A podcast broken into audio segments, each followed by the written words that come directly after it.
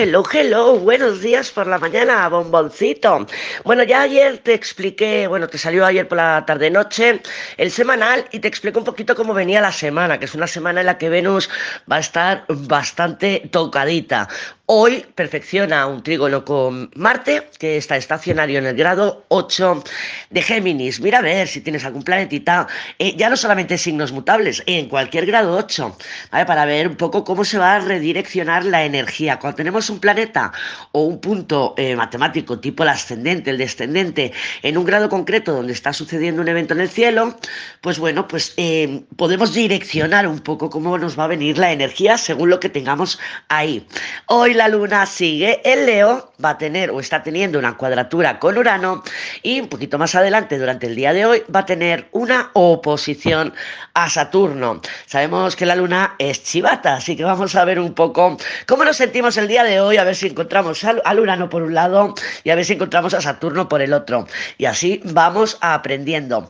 Entonces, la luna en Leo es fantástica para alimentar nuestra creatividad y nos levanta o nos anima o nos impulsa un poquito en caso de que la luna llena en cáncer nos haya tocado un poquito bastante emocionalmente.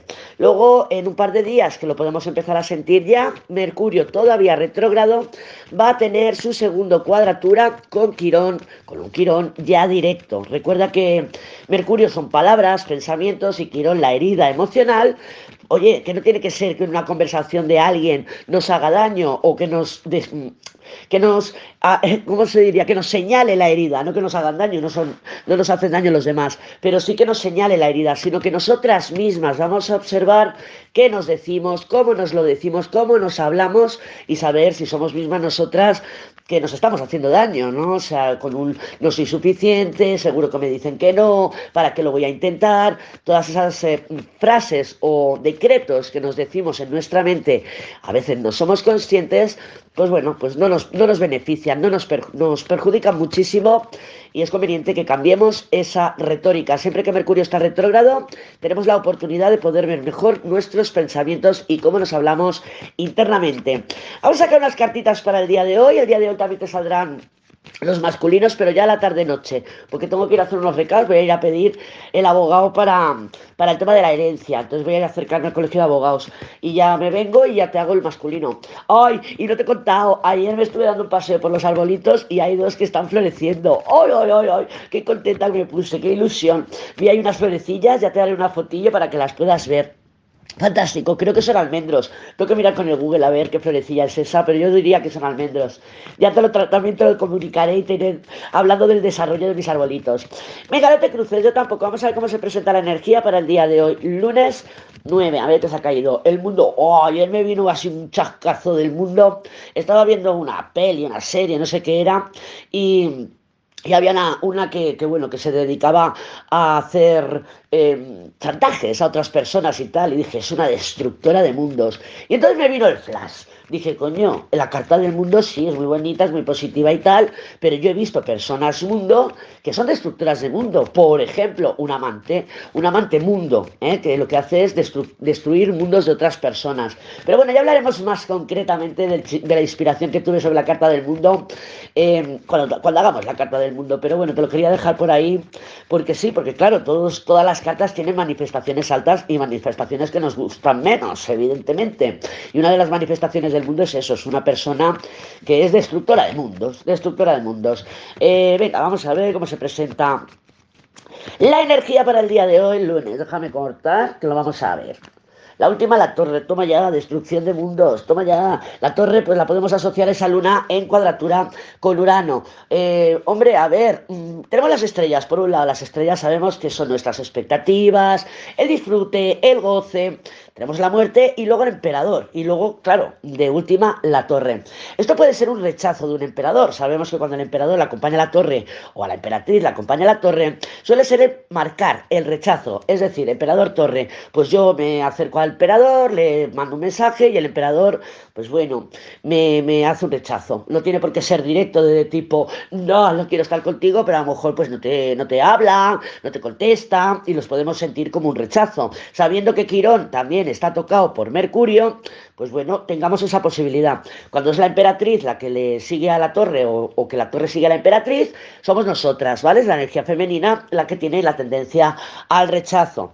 Ya te digo que no tiene por qué ser un rechazo de no, tú no. No, puede ser eso, que no contestemos, que demos largas y nosotras o nosotros nos sintamos rechazados. Pero todo apunta que sí, que va en esa dirección, ¿vale? Que puede haber un rechazo del emperador. Evidentemente las cartas son más cosas. El emperador es la estabilidad, la estabilidad, cómo nos damos estabilidad y lo que nos da seguridad. ¿eh? No, no la seguridad de la mantita y viendo el Netflix.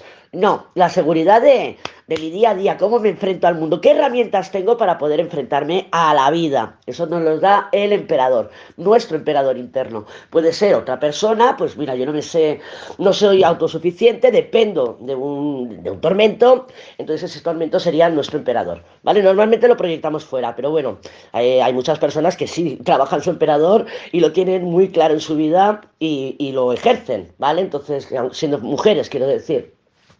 Entonces, bueno, cabe la posibilidad de que haya un cambio, un giro. Claro, y debajo de la torre, Lady. Oye, el diablo, eso es una estallina, ¿eh? Eso es una estallina. Bueno, igual nos sentimos rechazadas, otras personas se sienten rechazados por nosotras. Y no creo que sea durante el día de hoy, pero avanzada la semana, sí que puede haber esa estallina que nos está proponiendo la torre con el diablo.